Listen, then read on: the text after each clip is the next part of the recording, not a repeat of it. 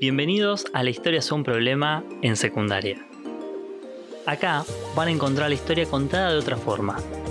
En cada capítulo cubrimos un problema de la historia pensado críticamente. En el capítulo de hoy, el término prehistoria ya no va más.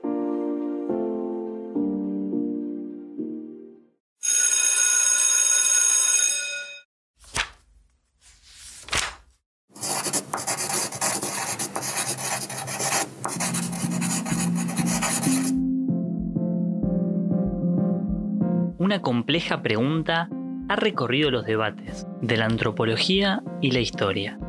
¿Cuándo comienza la historia de la humanidad? Es decir, ¿desde cuándo la humanidad dejó de ser un miembro más de la familia de los homínidos para ser capaz de producir cultura, ciencia y hasta incluso poder realizarse estas preguntas? Estamos muy familiarizados con la división entre historia y prehistoria, es decir, antes o fuera de la historia donde el gran divisor temporal es la invención de la escritura por los sumerios alrededor del 3000 a.C. Aunque como sabemos, la difusión de la escritura a todo el mundo no se dio sino hasta nuestros tiempos modernos. Entonces, ¿qué pasó con aquellos pueblos que no generaron escrito? ¿Cómo fue relatada su historia? Bajo esta idea, solo la producción escrita de los pueblos era válida para poder ser considerada. Esto corresponde con un periodo de la investigación histórica donde las fuentes escritas eran consideradas más importantes para analizar lo que había pasado en un determinado momento. Y estas corrientes historiográficas fueron dominantes desde principios de 1800 hasta bien, bien entrado el siglo XX. Suficiente tiempo como para quedar instalado en el sentido común que un pueblo que no escribe es un pueblo sin historia.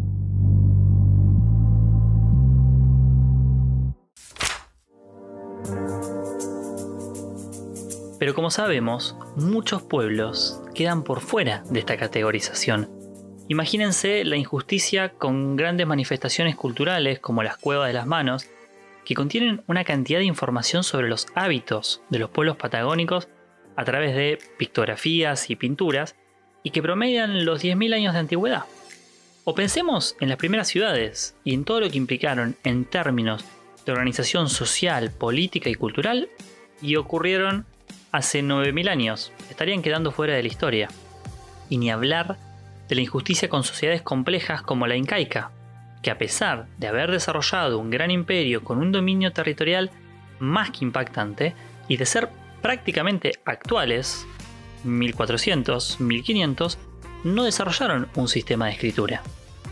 Los cambios en la investigación histórica que ya analizamos en el primer capítulo de esta serie pusieron en igualdad de condiciones a cualquier vestigio que la humanidad hubiera producido. Allí la historia se nutrió fuertemente de la arqueología y empezó a interpretar, a partir de los monumentos, de los restos de ropa, de alimentos, imágenes en cueva, vasijas, etcétera, etcétera, etcétera, cualquier producción humana se transformó en un elemento válido para entender a las sociedades antiguas. Pensemos que no es menor darle importancia al periodo que comprende el 99% de la historia de la humanidad.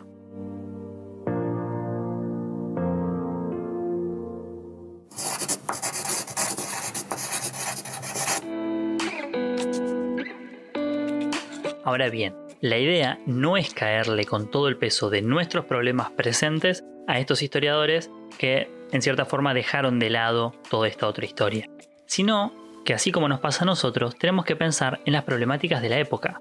Pensemos por ejemplo en la expansión ultramar de los europeos, el inicio de las colonizaciones. Allí se estableció una relación desigual entre la presencia de los europeos y los pueblos que iban conquistando. Para los europeos, la escritura significaba civilización y por tanto una posición superior en la escala cultural.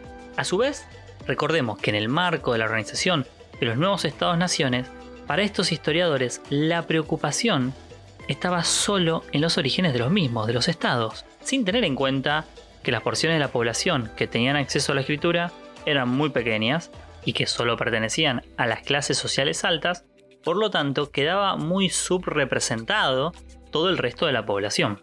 Sumando a estas discusiones, en la década de los 80, el antropólogo Eric Wolf sostenía que Europa y Occidente consideraban que la historia del resto de los pueblos no era necesaria para su expansión, en un ya clásico libro que se llamó Europa y la gente sin historia. Queda claro entonces que no es tan fácil categorizar los periodos históricos o encontrar un criterio único para el inicio de la historia humana.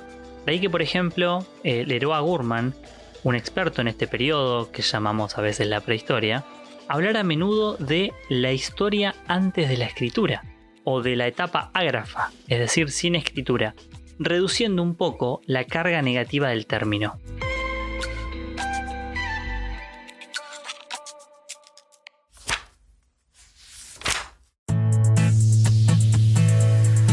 Hoy en día, la mayoría de los investigadores crea sus propias categorías para periodizar según las necesidades de su investigación.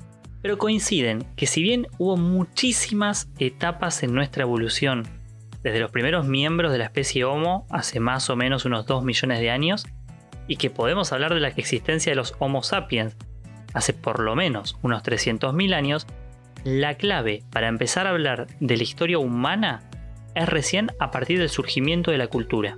Y si bien también es difícil determinar cuándo es cultura y cuándo no, lo que hacen los investigadores es rastrear aquellos momentos donde haya muestras de producción netamente humana, distintas de las que un animal podría realizar. Sabemos, por ejemplo, que los animales pueden utilizar herramientas como un palo o una piedra, pero una combinación de las dos, como una lanza o un hacha, es algo que solo lo puede realizar un ser humano, y eso genera una marca cultural. Por eso los investigadores buscan estos elementos distintivos, como las pinturas en una pared, que aunque sean bien distintas según el pueblo, hablan de una intención de querer contar algo. Allí tenemos distintos ejemplos, como las pinturas de hace 45.000 años en Indonesia o la famosa cueva de Bomblos en Sudáfrica, que tiene registros tallados una piedra desde hace 75.000 años, un poco más que aquellos 3.000 años que antes le dábamos con la escritura.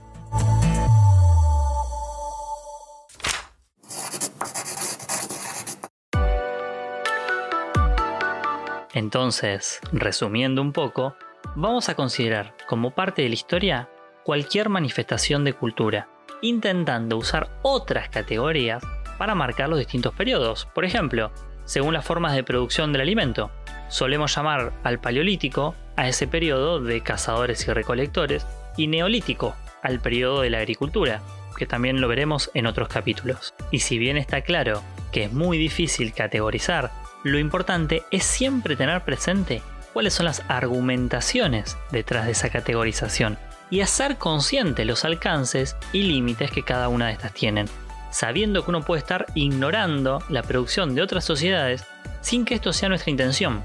Lo más importante es que las problemáticas y preguntas actuales permanentemente modifican la visión que tenemos y teníamos del pasado, y por lo tanto deberemos ser flexibles para volver a revisarlas en el futuro.